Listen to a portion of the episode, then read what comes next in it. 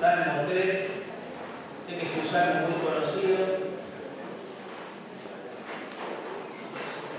pero tiene verdades preciosas también, parte de Dios para nosotros. Vamos a leerlo y después tratamos de explicarlo. Salmo 3. Vamos a leer desde el sobrescrito, que en este caso puntual es fundamental entender. Dispara la ocasión por la cual fue escrito. ¿Bien? Salmo 3 entonces. Dice así, Salmo de David. Cuando huía de delante de Absalón su hijo. Eso hay que guardarlo en la memoria. Es clave para entender el verdadero significado del texto. Lo escribe David cuando huye de su hijo. Algo está pasando. En situaciones normales ningún papá huye de su hijo. Algo está pasando. Bueno, ahora sí, leemos el texto. Versículo 1. Oh Jehová, cuánto se han multiplicado mis adversarios. Muchos son los que se levantan contra mí. Muchos son los que dicen de mí, no hay para él salvación en Dios. Selah. Mas tú, Jehová, eres escudo alrededor de mí mi gloria y el que levanta mi cabeza. Con mi voz clamé a Jehová y él me respondió desde su monte santo. Yo me acosté y dormí y desperté porque Jehová me sustentaba. No temeré a diez millares de gente que pusieren sitio contra mí. Levántate, Jehová, sálvame, Dios mío porque tú heriste a todos mis enemigos en la mejilla. Los dientes de los perversos quebrantaste. La salvación es de Jehová. Sobre tu pueblo sea tu bendición, Selah. Hasta ahí la lectura. Vamos a orar. Señor amado, por favor, Señor, glorifícate ahora a través de tu palabra. Úsala para el propósito por el cual la envías, Señor. Que tu nombre sea exaltado a través de ella y nuestros corazones, Señor, reconfortados o exhortados o animados. Tú nos conoces, tú sabes cómo hemos venido a este culto y la porción de tu palabra que necesitamos, solo te pedimos que tengas misericordia de nosotros y que tu Espíritu la use en nuestras vidas y en nuestros corazones. Y danos la gracia para responder a ella con una obediencia humilde, amorosa, digna de ti, Señor. Te lo pedimos en el nombre de Jesús. Amén. Y amén. Si podemos ponerle un título a este salmo, tiene que ver con el sobrescrito. ¿sí? El título sería algo así, confiando en Dios cuando sufrimos las consecuencias de nuestro pecado. Vuelvo a repetir, confiando en Dios cuando sufrimos las consecuencias de nuestro pecado. Noten que el sobrescrito dice claramente que David escribió este salmo mientras huía de Absalón y dejaba su palacio, el rey David, vacío allí en Jerusalén. Ahora, ponete a pensar, ¿Qué pasaba? ¿Por qué el rey David tiene que huir de la presencia de su hijo? Bueno, en 2 Samuel, capítulo 15, yo lo voy a leer, verso 13 y 14, tenemos la respuesta. El rey David recibe un mensajero que le dice estas palabras. Escuchen bien, ¿eh? El corazón de todo Israel se va tras Absalón, tu hijo entonces David dijo a todos sus siervos, levantaos y huyamos, porque no podremos escapar de Absalón. ¿Entienden lo que está pasando?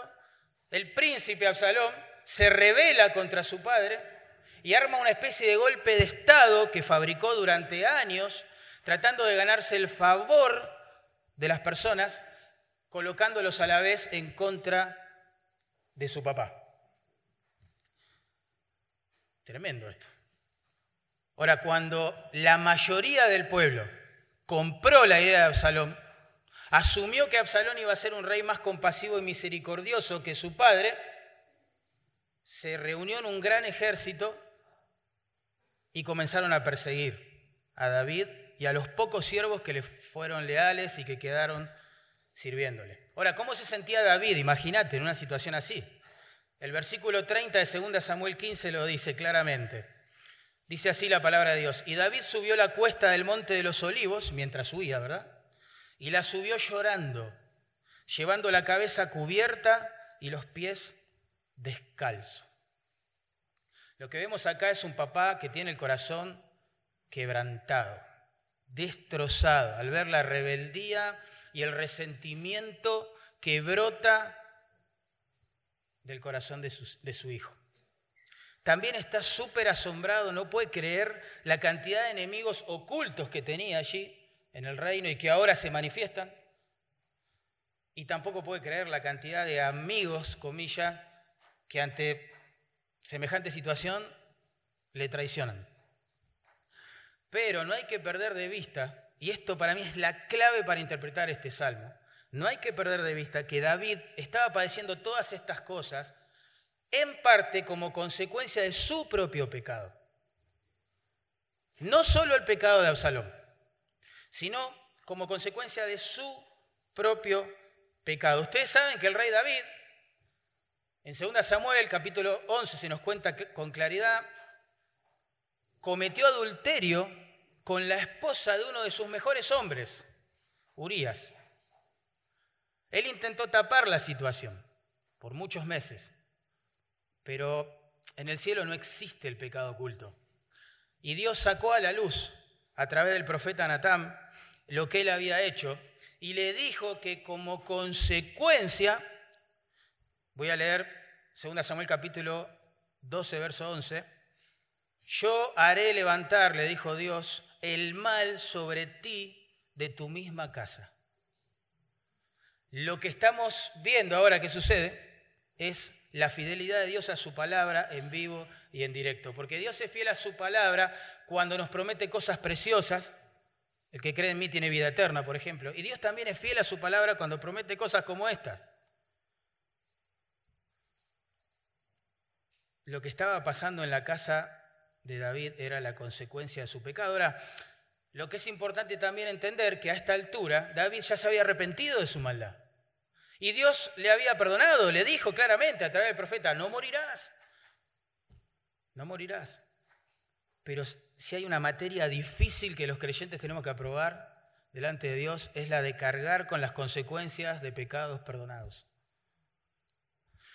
Y esto es lo que tenemos aquí, cómo sobrellevar las consecuencias de los pecados que ya han sido perdonados, porque ya nos hemos arrepentido, porque ya hemos vuelto al Señor. Pero ¿cómo cargamos con las consecuencias? ¿Podremos seguir confiando en el Señor? ¿Habrá cambiado algo en nuestra relación con Él? Bueno, este salmo se escribió para responder estas preguntas. Versículo 1 y 2. Me encanta porque acá David básicamente asume las consecuencias de su pecado, no le echa la culpa a nadie, no hace cargo a nadie, él lo asume. Se sorprende de lo que está pasando y recurre a Dios. Noten, versículo 1 del, del Salmo 3. Oh Jehová, cuánto se han multiplicado mis adversarios. Él sabía que esto le iba a pasar. Dios se lo había advertido, pero está asombrado de que las consecuencias de su pecado, wow, hayan crecido tanto. Muchos, dice el texto, son los que se levantan contra mí. Muchos son los que dicen de mí, no hay para él salvación en Dios.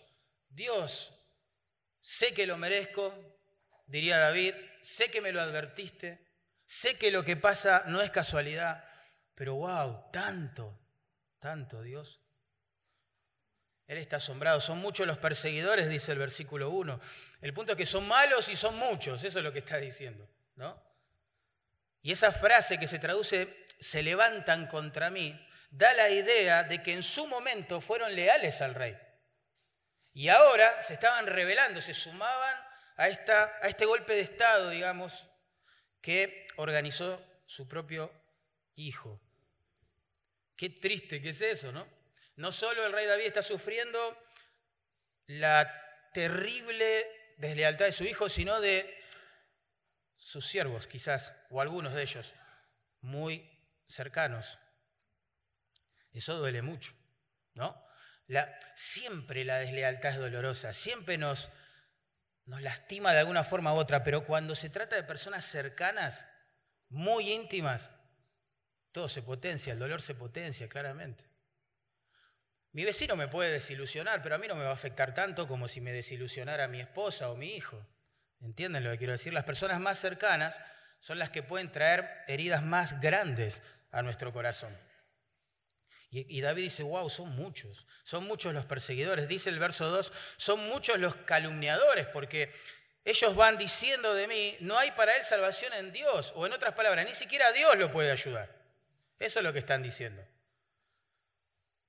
Seguramente estarían acusando a David por lo que hizo tiempo atrás y le deben estar machacando su pecado constantemente y tirándole piedras de calumnia y acusación sobre su rostro, siendo que Dios ya lo había perdonado. Pero así son las personas, muchas veces. Lo que estaban sugiriendo es que ya Dios lo desechó por lo que hizo. ¿Se entiende? Y eso le pasa a los creyentes, nos pasa a los creyentes cuando caemos en pecado. Y es difícil lidiar con todo eso. Miren, en 2 Samuel, capítulo 16, versos 7 y 8, leemos que un hombre llamado Simei, ustedes se acordarán quizás de él, Simei, interpretaba que David, como había usurpado el trono de Saúl, el rey anterior, así lo interpretaba Simei, ¿sí? ahora estaba pagando las consecuencias. Mirá vos, le dice así, fuera hombre sanguinario y perverso, así le habla a David, este hombre Simei. Jehová te ha dado el pago de la sangre de la casa de Saúl, ¿ven? Y Jehová ha entregado el reino en manos de tu hijo Absalón. Son malos, son muchos, son acusaciones hirientes. Y la pregunta sigue en pie. ¿Se puede convivir con consecuencias tan graves de pecados perdonados? No hay que olvidarse, por favor, que David era consciente de que lo que le estaba pasando en el seno de su familia era producto de su pecado con Betsabé. No con Saúl, como decía Simei, pero sí con Betsabé. Y como castigo por el mal, recuerden, Dios a través del profeta Natán le había dicho, yo voy a levantar el mal dentro de tu propia casa. Y eso es lo que estaba pasando. Así que el, el salmo este brota de un corazón humillado por un lado, arrepentido por otro, porque David ya se había vuelto a Dios. Brota de un corazón que fue perdonado también, lavado ¿sí? por el Señor, pero que está sufriendo las consecuencias del pecado, que está asumiendo las consecuencias de su pecado. Dios perdona la culpa de nuestros pecados, ¿sí o no? Gloria a Dios, cuando nos arrepentimos y nos volvemos a Él de todo corazón, el abrazo de gracia del Padre es una realidad para el que ha sido redimido, claramente. Pero también es cierto que Él permite que suframos las consecuencias de nuestro pecado. Es así. Las consecuencias de los pecados perdonados por un lado, las acusaciones de los enemigos por el otro, eran como un cóctel amargo, difícil de soportar para el rey David. Y si a eso le sumamos el peso de una conciencia que empieza a asumir que quizás lo que dicen es cierto, quizás Dios mismo ya me ha desechado, Dios me está entregando a todo esto y no me escucha y no, no, no hace nada para aliviarme, wow, el peso es mayor. Pero por supuesto, cuando, cuando uno cae en pecado y se ha vuelto a Dios en arrepentimiento y fe, la Biblia dice que Él perdona. ¿sí? Entonces nosotros no deberíamos creer acusaciones como estas como las del versículo 2. No hay ni siquiera salvación de Dios para él. No tendríamos que creer esas cosas. ¿Por qué? Bueno, la Biblia dice todo el tiempo cosas como la que voy a citar de 1 Juan 1.9. Si confesamos nuestros pecados, ¿se acuerdan? Él es fiel y justo para perdonar nuestro pecado y limpiarnos de toda maldad. Él es fiel. Es fiel a su palabra, a lo que acaba de decir. Si confesamos nuestros pecados, Él lo va a perdonar. Él lo va a hacer siempre. Siempre que confesemos nuestros pecados, Él va a perdonar, porque Él es fiel a su palabra. Él es fiel para hacerlo. Pero también es justo, porque alguien ha pagado por ese pecado, en el cual nosotros hemos caído, que ha ofendido la santidad de Dios, que merece castigo, ira, condenación, pero alguien sufrió todo eso en nuestro lugar. En tiempo de David entendían que Dios iba a enviar a su Mesías, su Cordero, quien iba a sufrir en lugar de los pecadores. Hoy nosotros miramos para atrás al Calvario y decimos, gracias Señor, gracias porque tu Hijo murió en mi lugar, fue castigado en mi lugar, sufrió la ira que yo merecía, para que vos puedas perdonarme. Así que Dios es fiel, Dios es justo para perdonar, pero tenemos que asumir las consecuencias de nuestros pecados también. Es una realidad. Dios de hecho nos enseña a temer el pecado, ya siendo salvados por Él, entre otras formas, permitiendo que suframos las consecuencias de los mismos. Es una realidad. Por eso acá hay una palabrita que se mete ahora al final del versículo 2, selaj. ¿Vieron? ¿La notaron ahí? Final del versículo 2, selaj. Este vocablo, aunque no todos se ponen muy de, no están totalmente de acuerdo en lo que significa, sí sabemos que a lo menos es como una pausa musical. Por eso la nueva versión internacional traduce interludio a la palabra selaj. O la, o la Biblia en Jerusalén directamente la traduce con esta palabra, pausa. Recuerden que los salmos son poesía para ser cantada. De golpe estaban cantando esto y alguien dice selaj, entonces todo el mundo tiene que parar, dejar de cantar. ¿Con qué propósito? El de reflexionar justamente en las palabras que acababan de decir al Señor a través de la alabanza. Paren la música, sería algo así, y pónganse a meditar. ¿Y qué es lo que tenemos que meditar? ¿Qué acabamos de cantar con David? Bueno, que Dios perdona el pecado, claramente, pero permite las consecuencias del mismo. Y eso es algo que tenemos que asumir los creyentes. Dios perdona el pecado, pero permite las consecuencias del mismo. Y a veces las consecuencias son muy pesadas y muy difíciles de soportar. En Gálatas 6.1 se nos presenta el caso de alguien, de un hermano, que ha sido sorprendido por su pecado. Estaba totalmente descuidado. ¡Pum! Cayó en la trampa. El versículo siguiente, Gálatas 6.2, llama a la iglesia a llevar las cargas los unos de los otros. ¿Qué cargas? Dice uno. Las del versículo 1. Las cargas que se ciernen sobre la conciencia, sobre las emociones, sobre las espaldas de aquel que cayó en pecado y le cuesta asumir todavía que Dios le ha perdonado, aunque está permitiéndole sufrir las consecuencias.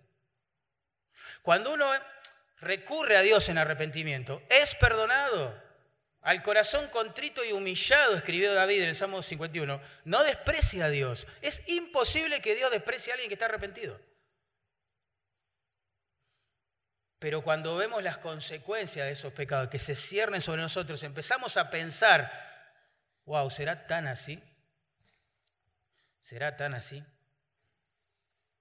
Esas cargas que dejan en la mente, en las emociones, los pecados perdonados son muy difíciles de llevar. Y, ahí está la tarea de la iglesia, de estar atentos para ayudarlas a llevar a quienes las tienen sobre sus hombros.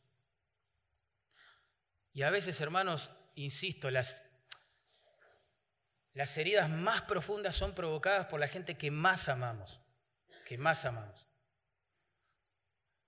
Y eso es muy difícil de soportar. Piensen en un cónyuge que engañó aquel con el cual hizo un pacto de fidelidad delante de Dios. Piensen en un hijo que se revela, que se endurece, que cierra sus ojos, tapa sus oídos al consejo amoroso de sus padres y de quien sea. Piensen en un compañero de ministerio que te está calumniando tras las espaldas. Pensá en un amigo que te traiciona, en un hermano que quizás aprovecha tu buena intención para sacarte algo. Pensá en, eh, en, aquellos que son parecidos a los fariseos, ¿no? que miran tu pasado, aunque ya perdonado por Dios, porque ya te arrepentiste, pero te lo echan en cara todo el tiempo. Como una forma de tenerte dominado, callado y sujeto. Y así las situaciones se pueden multiplicar. Lo cierto es que el pecado afecta a las relaciones interpersonales. Y a veces las consecuencias son, insisto, recontra difíciles de soportar. Muy difíciles de soportar. ¿Cuál debería ser nuestra primera reacción ante situaciones así? Bueno, obviamente, no es la venganza, no es la violencia. Imagínense a David acá escribiendo en el Salmo, ah, sí, hablan mal de mí, ellos no saben lo que yo soy capaz de hacer. Nada, no escribe cosas como estas, porque ni la venganza ni la violencia glorifica a Dios. Tampoco noten que David eh, tapa o desvía la culpa. ¿No? Y dice, bueno, mi hijo Absalón se me reveló, pero eso es por culpa de los líderes juveniles del palacio que no lo visitaron. No dice eso. Porque, no sé, en el palacio no lo saludaban con una sonrisa. No. David sabe que lo que está pasando, entre otras razones, es por consecuencia de su propio pecado. Lo sabe, lo asume. Mi hijo se reveló, bueno, es lo que el profeta dijo que me iba a pasar por causa de mi pecado. Tampoco se victimiza, ¿se dieron cuenta? Oh Dios, ¿por qué a mí? Es tan mal lo que estás haciendo, Dios. Yo te amo, vos me tratás así. No, no hace eso tampoco. No hace eso. Ahora lo que está haciendo es clamando a Dios por ayuda. Ya lo asumió. Lo que me pasa es consecuencia de un pecado que Dios ya ha perdonado. Bueno, estoy librado a la misericordia de Dios. Eso es lo que está haciendo David. Noten versículos 3 al 6. En los versículos 1 y 2 podemos decir que David, bueno, solamente reconoce que lo que pasa es consecuencia de su pecado y habla con Dios. En, en los versículos 3 al 6 vemos que David aprende a descansar en el carácter de su Dios.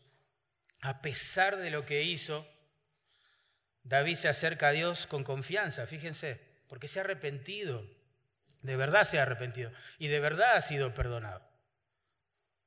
Y quizás el desafío espiritual más grande que tiene alguien que ha caído, ¿sí? Justamente es el de restaurar esta confianza en Dios, este deleite en Dios.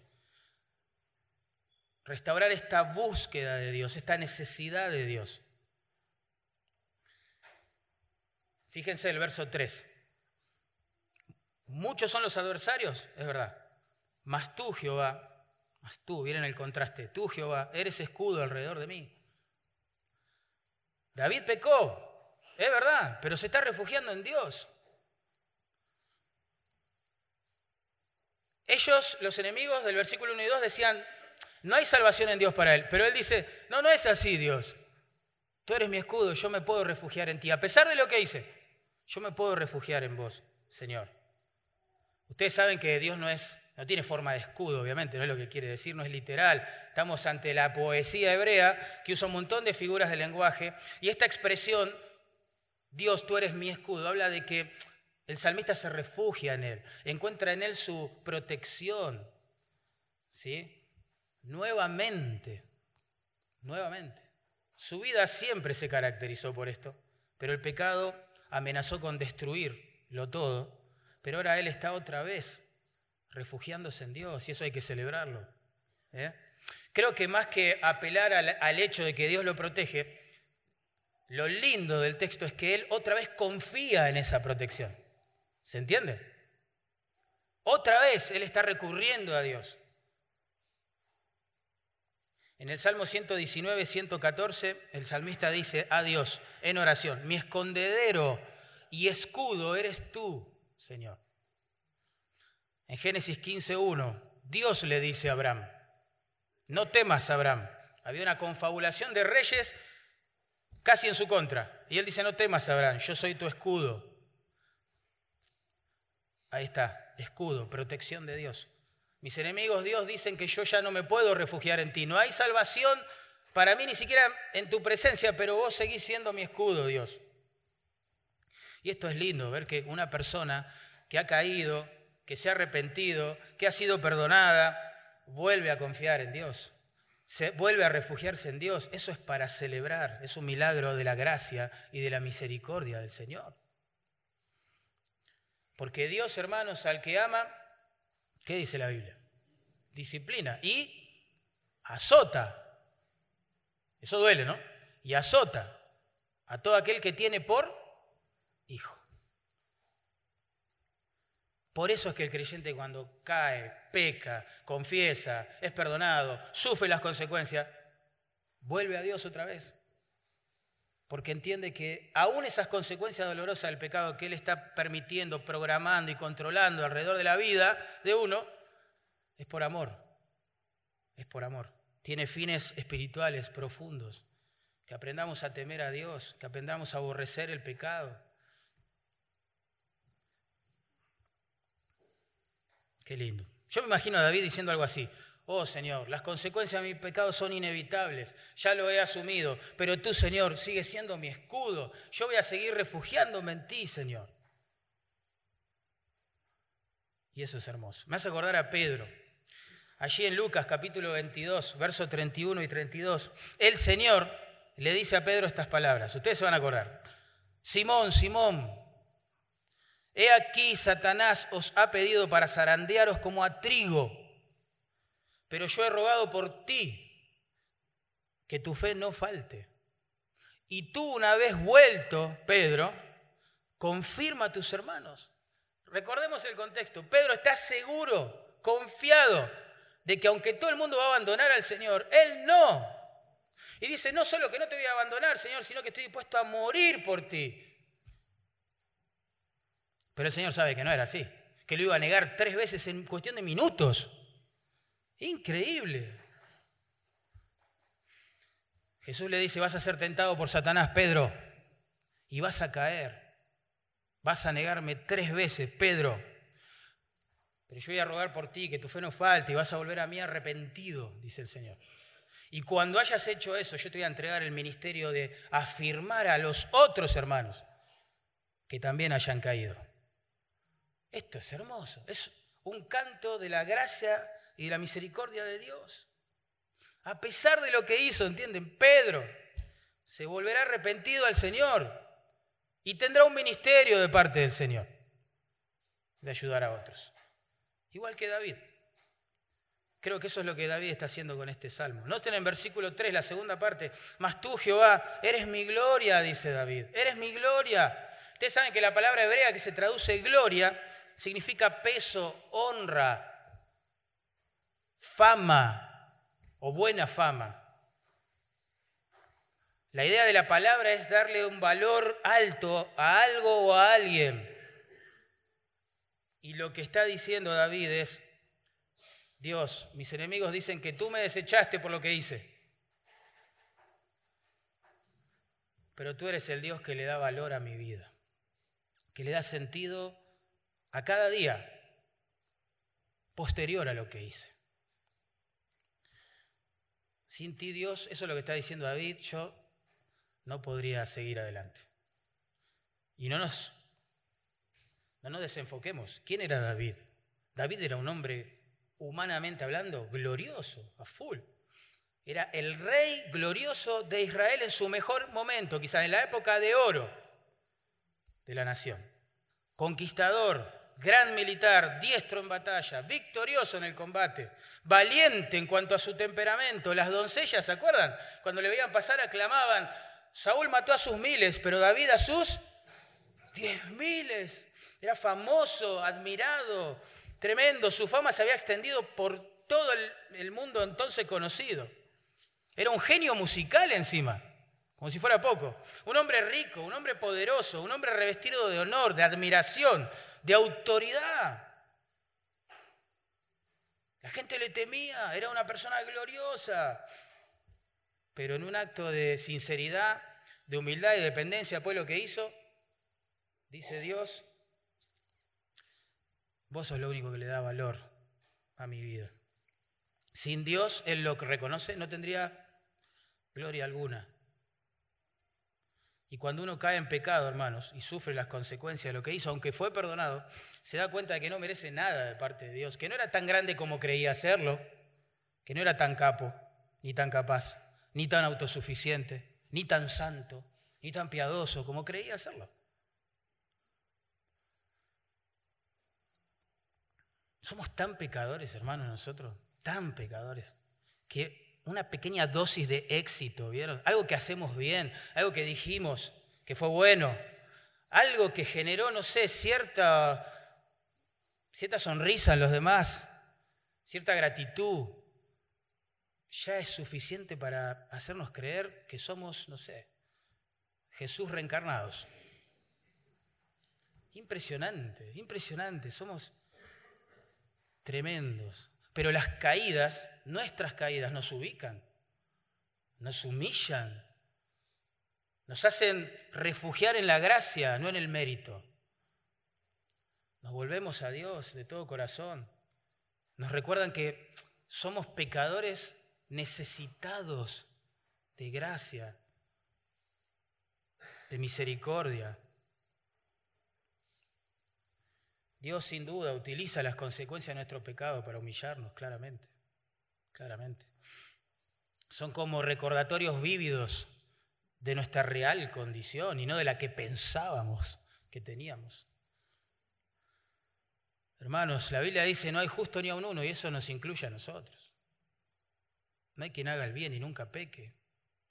Somos incorregibles por naturaleza. Nosotros no vamos a Dios por nuestros méritos, vamos a Dios por los méritos de Cristo. Si hay algo bueno en un creyente, algo que Dios puede usar para su gloria, no es por su causa, es por la causa de Dios y su gracia operando en ese creyente. Tú eres mi gloria, Dios. Dice el verso 3, la tercera parte, más tú Jehová eres el que levanta mi cabeza. Qué lindo entender esto en un contexto como este. Vamos a ponernos en, la piel de David. Acaba de escribir y de mencionar con dolor en el alma, mis enemigos dicen que ya no hay chance para mí. Ni siquiera vos, Dios, eh, vas a poder hacer algo por mí. Pero lo que está escribiendo ahora es todo lo contrario. Dios, vos sos el que restaura mi vida. Ellos dicen que vos me vas a dejar tirado por lo que hice, por lo, es lo que merezco. Es lo que me dijo el profeta que iba a pasar. Pero yo entiendo que tu gracia es mayor que mi pecado y me ha levantado y me está protegiendo y tú eres mi gloria y también es el que me restaura, Dios. Me restaura. El que levanta mi cabeza, esa también es una figura del lenguaje indicando restauración. Restauración a un estado anterior. ¿Recuerdan el caso de aquel copero de Faraón? Quizás se van a acordar, que fue quitado de su cargo siendo inocente. Bueno, en Génesis 40, 13, José, interpretando un sueño que él tiene, le dice, al cabo de tres días, levantará Faraón tu cabeza y te restituirá, ahí está, difícil, a tu puesto. levantará tu cabeza, serás restaurado a la condición que tenías antes. Ese es el punto de esta figura del lenguaje. Tú, Jehová, eres el que levanta mi cabeza, tú me restauras, Dios. Me estás restaurando, es la idea. Qué lindo. Qué lindo, porque una, insisto, otra de las luchas más grandes que tiene el que ha caído es el de asumir que Dios realmente quiere restaurarlo. Lo sabe intelectualmente, porque lo dice la Biblia, pero cuesta, cuesta bajar esa, esa teología proposicional a la práctica y a la experiencia de todos los días. Cuesta, cuesta. la persona que cayó, aunque fue perdonada y se arrepintió de todo corazón, siente que lo echó todo a perder, que ya no hay esperanza para él, que nunca su relación con Dios va a ser la misma, que hay algo que ya se quebró entre Dios y él. Pero la Biblia dice que no hay ninguna condenación para los que están en Cristo Jesús. ¿No? Hay un versículo en Eclesiastés que me gusta mucho, solo lo leo nada más. Dice, aquello que fue ya es, y lo que ha de ser fue ya, es decir, en la mente de Dios. Dios sabe todo. Y miren la conclusión. Dios restaura lo que pasó. Eclesiastés 3, 15. Dios restaura lo que pasó. Verso 4, con mi voz clamé a Jehová, dice el salmista, y él me respondió de su santo monte. ¿Ven? Los enemigos decían, Dios no lo escucha más. Dios no va a hacer nada por él. Mira lo que hizo este pecador. Está sufriendo las consecuencias. Sí, está sufriendo las consecuencias, pero Dios sí va a hacer algo por él. Lo está protegiendo, le está dando valor a su vida, lo está restaurando. Y ahora le está respondiendo sus oraciones, versículo 4. Es como que David mira hacia atrás. ¿Vieron los tiempos verbales? Está haciendo memoria, ¿no? Y concluye, bueno, siempre que yo me sentí desfallecer y clamé, Dios me respondió. Eso es lo que está pensando David. Siempre fue así. Desde que él quiso conocerme y salvarme y redimirme, siempre fue así la cosa. Siempre que he clamado, Dios me ha respondido. Y David dice, con mi voz clamé, con mi voz. ¿eh? Qué importante que es que alguien que ha caído se vuelva a Dios de todo corazón y clame con su propia voz a Dios. Está bien que pida oración a los demás, oren por mí, estoy mal espiritualmente. Está bien. Está bien siempre y cuando en privado se dé lo otro. La persona está buscando de verdad a Dios y con su propia voz. Está bueno que todo el mundo interceda por ellos, por esa persona, pero Él, con su voz, todos los días tiene que clamar a Dios para ser restaurado. Y Dios responde, dice allí desde su monte santo, entiéndase el contexto, ¿no? Antiguo testamentario. Esta es una referencia al lugar donde estaba el tabernáculo, donde simbólicamente la presencia de Dios se manifestaba para con su pueblo. Dios me responde. Cuando entro a su presencia, la idea, Él siempre me responde. Hoy no necesitamos ir a un lugar específico para que Dios responda a nuestras oraciones.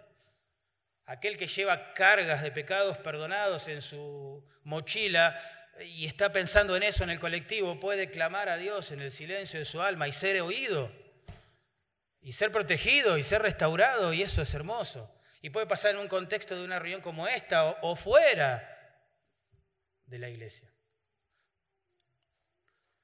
Pero Dios responde, ese es el hecho, ¿no? Esa es la buena noticia. Qué hermoso, ¿no? Qué hermoso porque cuando uno cae en pecado, tiene la tentación de pensar que Dios no lo escucha. Y menos aún que responde. Y ni hablar de que restaura, y ni hablar de que protege, y ni hablar de que le da sentido a los días post caída. Ni hablar. Otra vez aparece esa palabrita, ¿se dieron cuenta? Selaj. ¿Notaron ahí? Selaj. Alto, alto, que pare la música. Vamos a pensar en esta verdad.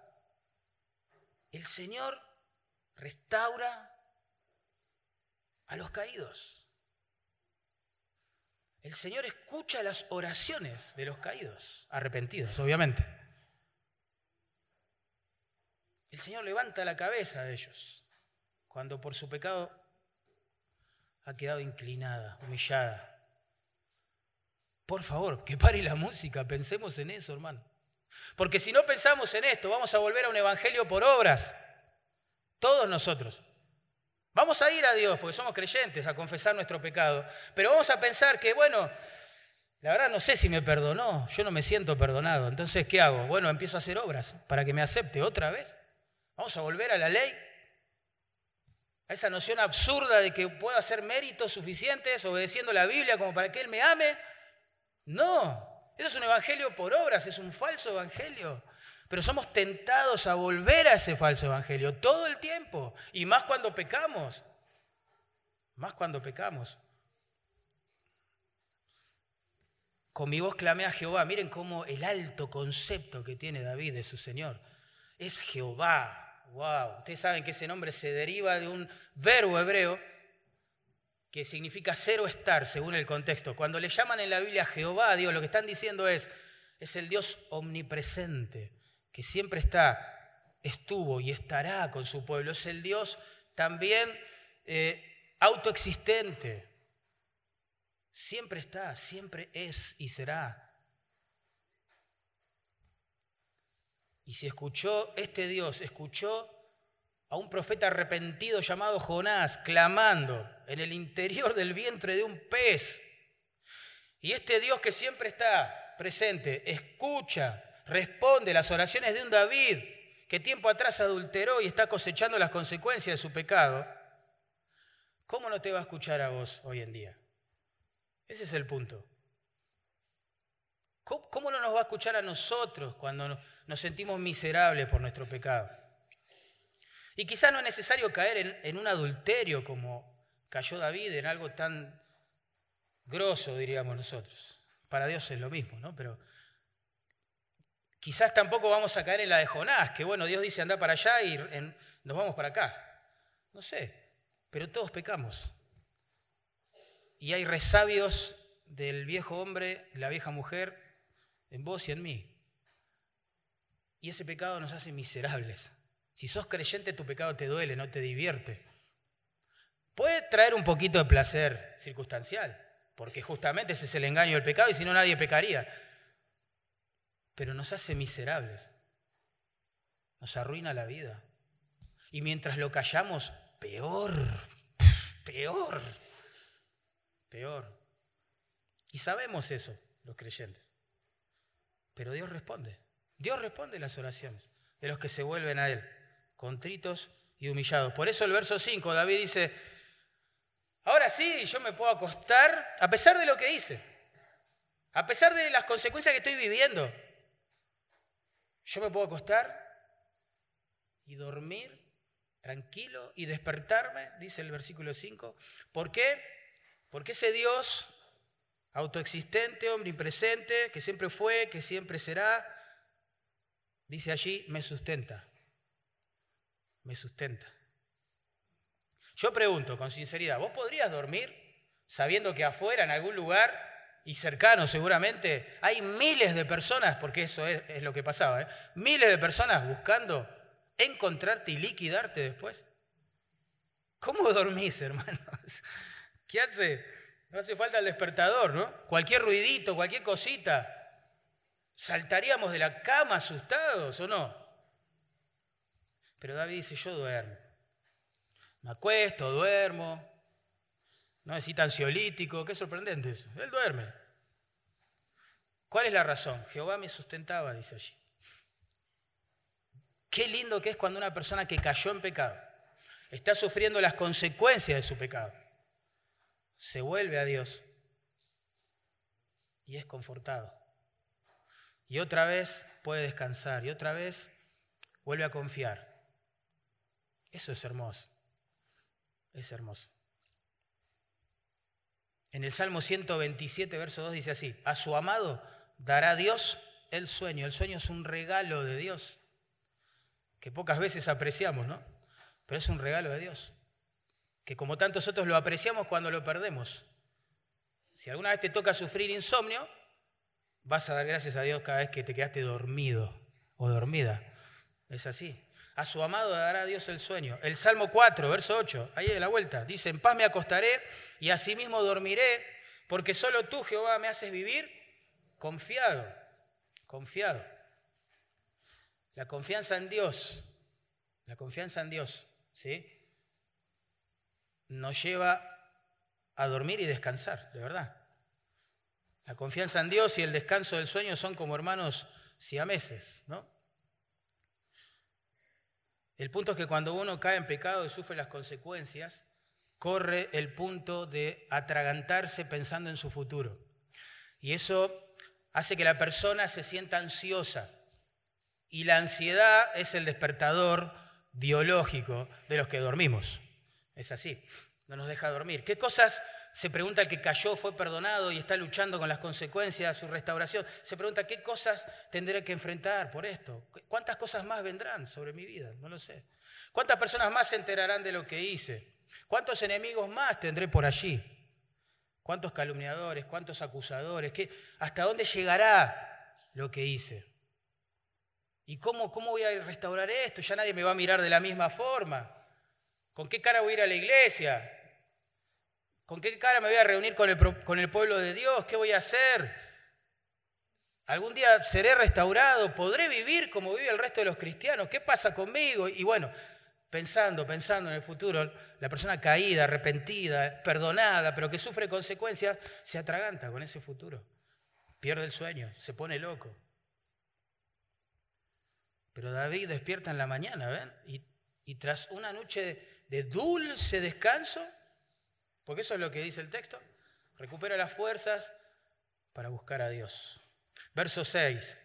No temeré, esa es la consecuencia, ¿no? De haber dormido bien, de saber que Dios lo cuida, lo está restaurando, es su gloria, lo protege, responde sus oraciones. Dice, no temeré a 10 millares de gente que pusieran sitio contra mí. Voy a decir, qué exagerado, pará, 10 millares de gente, es una figura de lenguaje. Puede ser, para hablar de una multitud, pero en realidad había miles de personas, de verdad, asociadas a la sublevación de Absalón, de verdad buscando su vida. En un punto no está exagerando.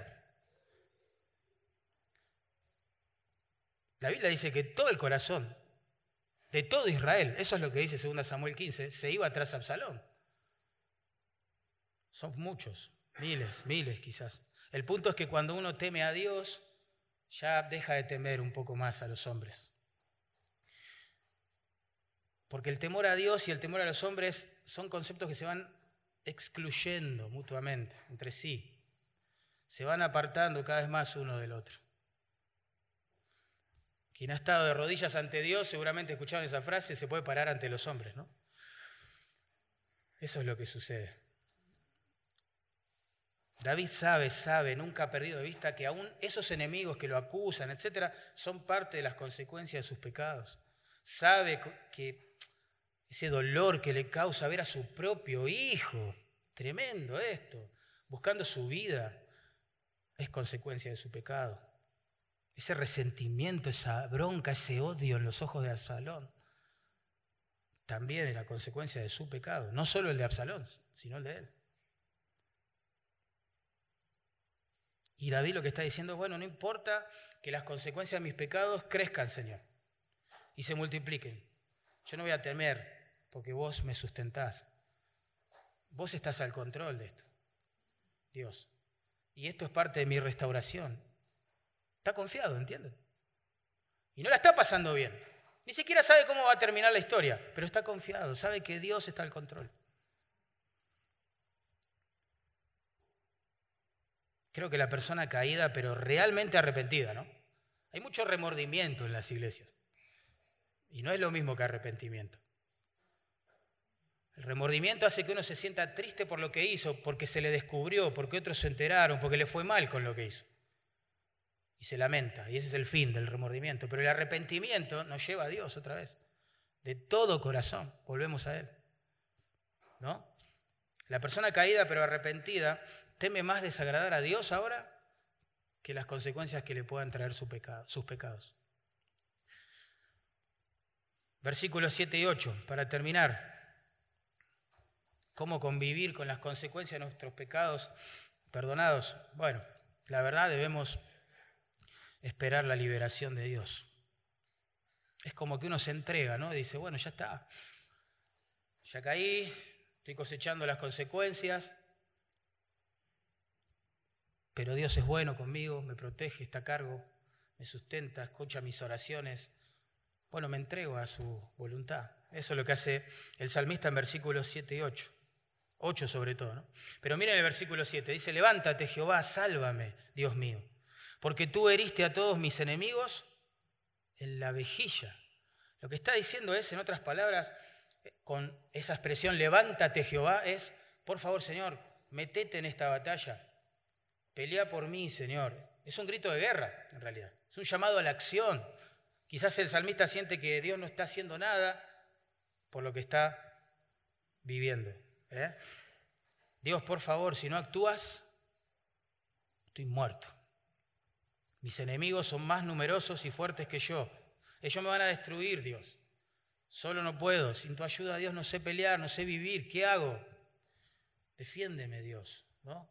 Y David sabe que Dios puede librarlo, por eso clama a él, sálvame, Dios mío. La palabra se traduce Dios, ahí es Elohim. Significa el fuerte en hebreo. El fuerte, imagínate a quién clama.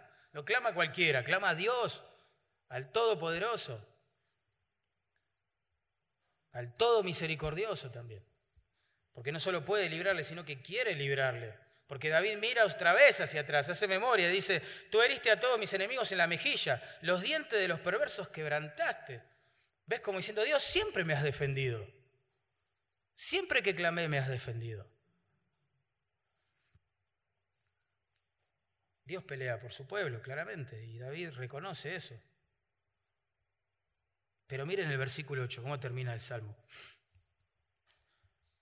Es como una confesión de fe que hace David acá. Dice, la salvación es de Jehová o del Señor, según la versión que tengas. La salvación es de Jehová.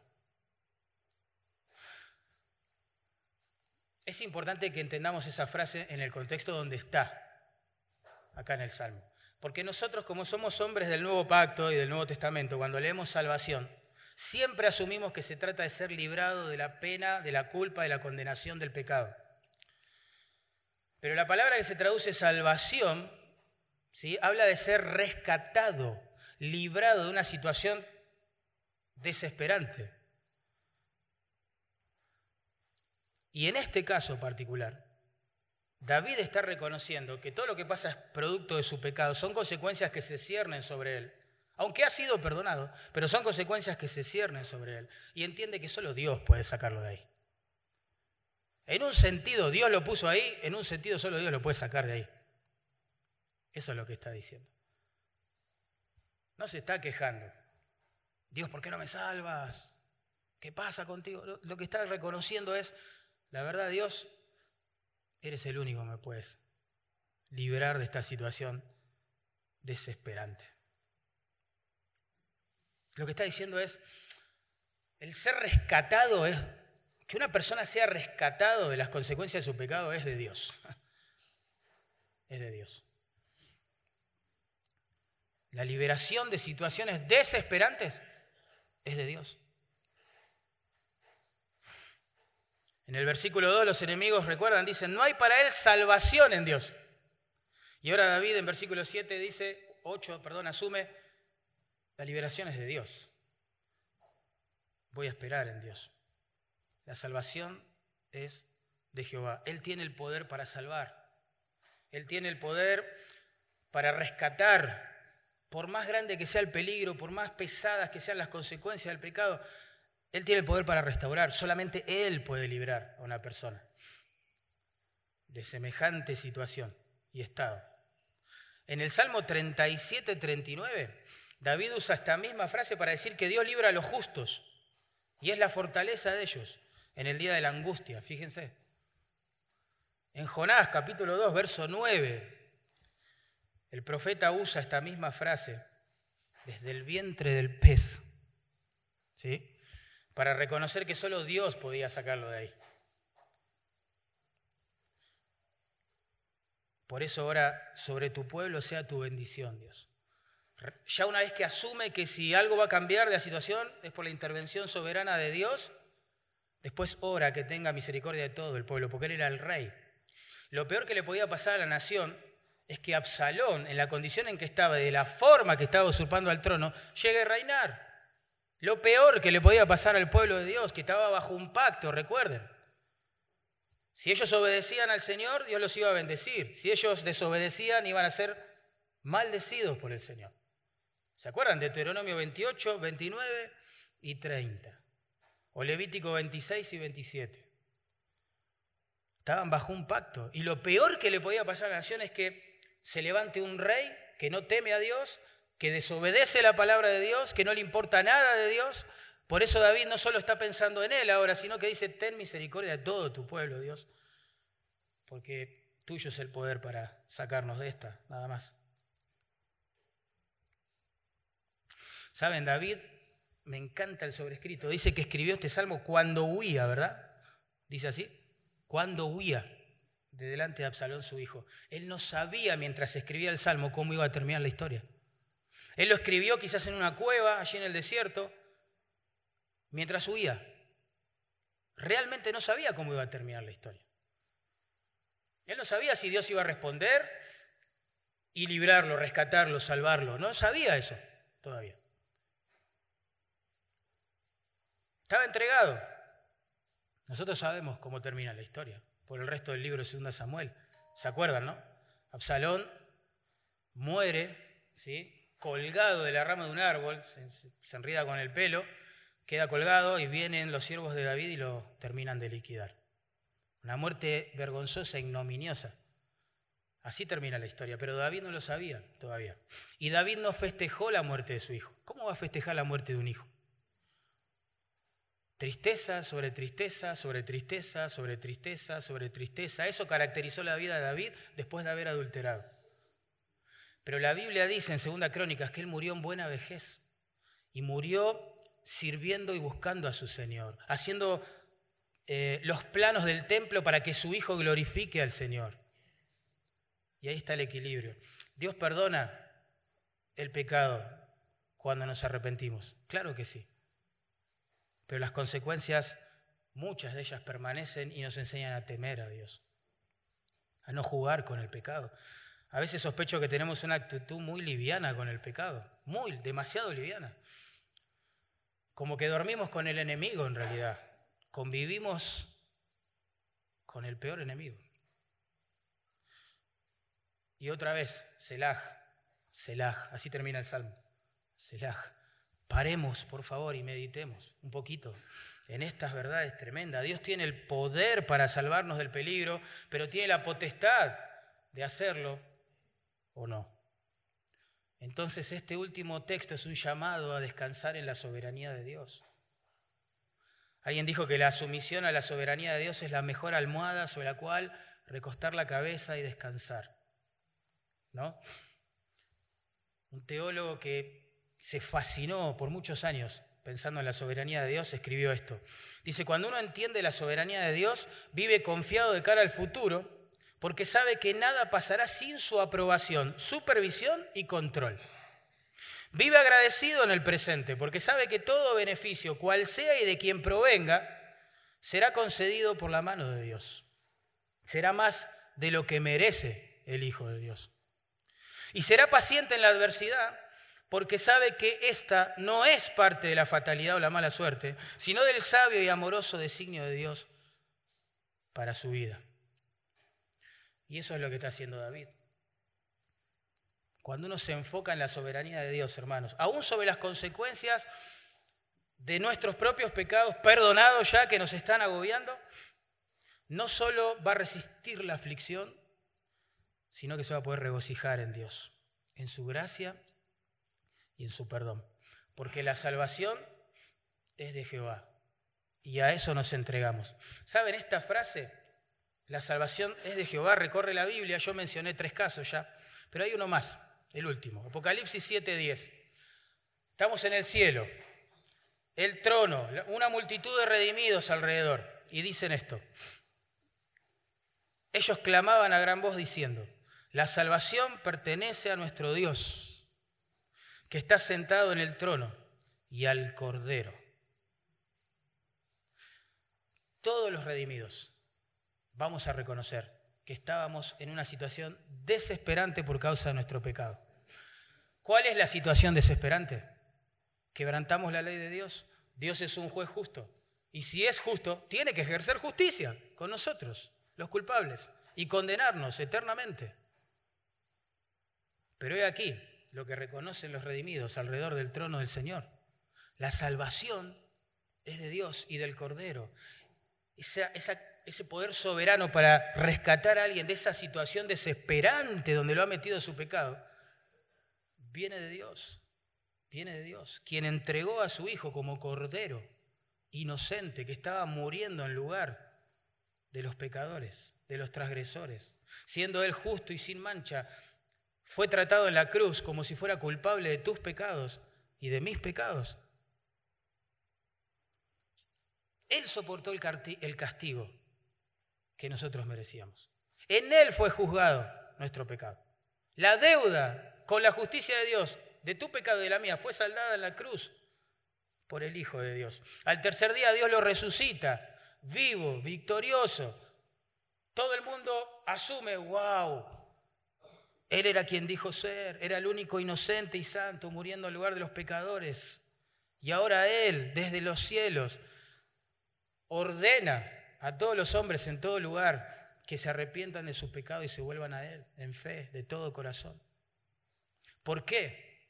Porque El único que tiene el poder para rescatar a alguien de su pecado, de esa situación desesperante, es Dios, quien envió a su Hijo como Cordero. Es más, el mismo Señor, mirando a la multitud, dijo, el que viene a mí, yo no le echo fuera, dijo Jesús. Yo no le echo fuera. Vamos a orar.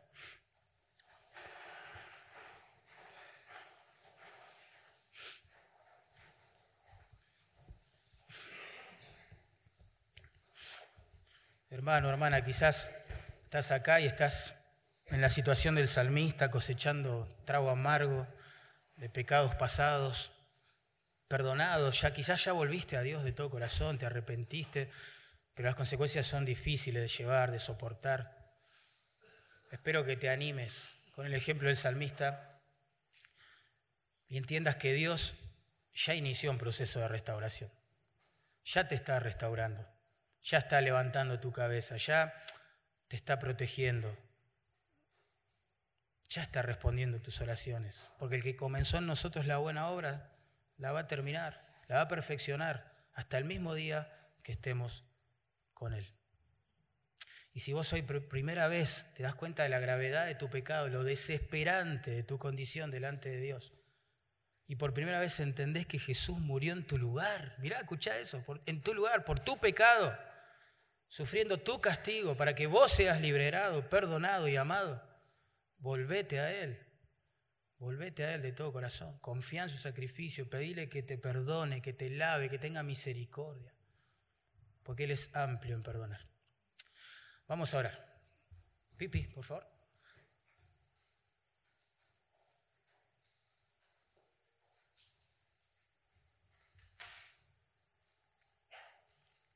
Oramos.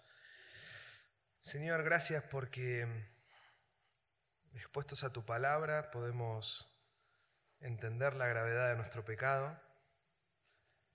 Gracias porque expuestos a tu palabra podemos entender el el perdón disponible para nosotros. Gracias porque expuestos a tu palabra podemos entender que, que a pesar de las consecuencias, Señor, de, nuestros comportamientos que no te agradan, tú estás ahí, Señor, también acompañándonos y sosteniéndolos, sosteniéndonos, Dios. Gracias porque en ti hay perdón, Señor, con el único objetivo que tú seas reverenciado. Te rogamos, Señor, también para que tu Evangelio, el que transformó nuestras vidas, el que nos confrontó con nuestra pecaminosidad delante de tu santidad, el que Señor nos confrontó con, con nuestros méritos, intentando salvarnos, pero con, con tu Hijo, Señor, llevando nuestra culpa en la cruz, también pueda ser revelado a aquellos que no te conocen, Dios. Que verdaderamente puedan creer en ti, sabiendo que en ti hay perdón, Dios. Gracias por tu amor, gracias por tu gracia, por tu misericordia, gracias por lo que haces por nosotros. Ayúdanos, Señor, a que tu santidad nos inspire en la forma de vivir, Señor, para que podamos ser santos, porque tú eres santo, Dios. Ayúdanos. Oramos en el nombre de Cristo Jesús. Amén.